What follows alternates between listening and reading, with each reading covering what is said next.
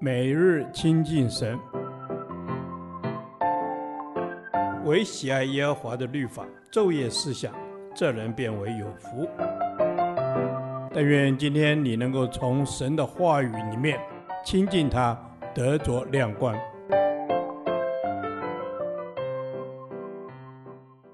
创世纪第一百一十五天，创世纪三十七章十二至二十四节。极度酝酿仇恨。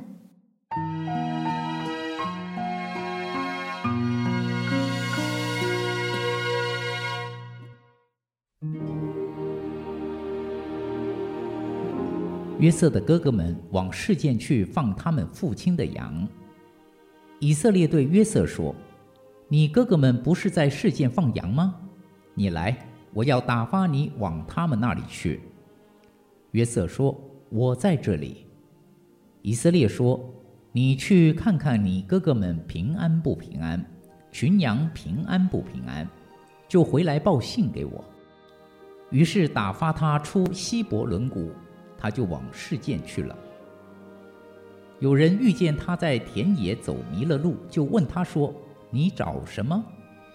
他说：“我找我的哥哥们，求你告诉我他们在何处放羊。”那人说：“他们已经走了，我听见他们说要往多滩去。”约瑟就去追赶他哥哥们，遇见他们在多滩。他们远远地看见他，趁他还没有走到跟前，大家就同谋要害死他，彼此说：“你看，那做梦的来了，来吧，我们将他杀了，丢在一个坑里。”就说有恶兽把他吃了，我们且看他的梦将来怎么样。吕便听见了，要救他脱离他们的手，说：“我们不可害他的性命。”又说：“不可流他的血，可以把他丢在这野地的坑里，不可下手害他。”吕便的意思是要救他脱离他们的手，把他归还他的父亲。约瑟到了他哥哥们那里，他们就剥了他的外衣，就是他穿的那件彩衣，把他丢在坑里。那坑是空的，里头没有水。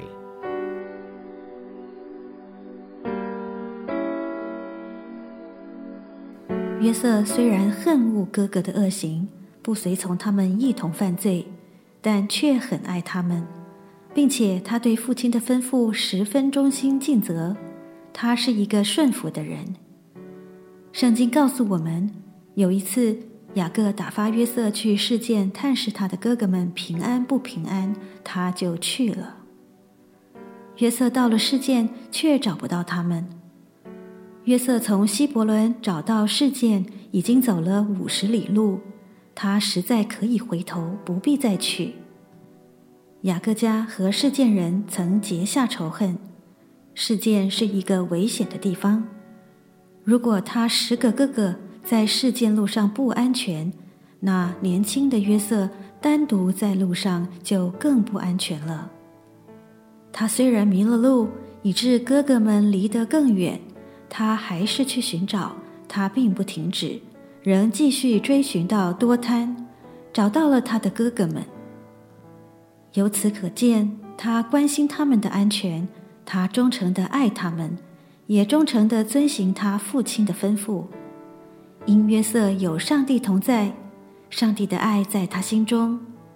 这种对父亲的忠心，对哥哥们爱的关怀，是值得我们学习的。如果你是一个基督徒，而且是一个分别为圣的基督徒，但是你的家人、同事不了解你为什么不和他们一起走罪恶的道路，他们有时会令你难堪，甚至处处找你的错失。你要怎样做才可以有一个得胜的见证呢？你必须像约瑟一样，忠诚的爱他们。注意，是忠诚的爱他们，不是装给人看。上帝就会在他们的心里做工。嫉妒会让我们看不见别人的爱。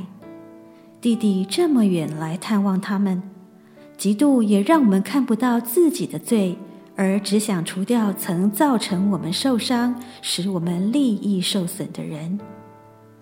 虽然约瑟曾无意得罪哥哥们，但并没有伤害他们。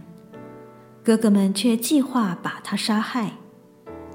我们真是要小心，一不小心被嫉妒抓住，就很难摆脱，甚至去杀害别人也不觉不妥。约瑟的哥哥们下毒手谋害胞弟，乃因憎恨和嫉妒，这两种情绪必须小心提防。我们一发现心中藏匿了他们，就当立即处理。免得被他们驾驭，做出不该做的事。若我们心中开始介意别人的成就时，就是我们该对付嫉妒之罪的时候了，免得让它腐蚀我们属灵的生命。我心思意念的主啊，帮助我随时查验我的心思意念，看看我做事的动机是否合你的心意。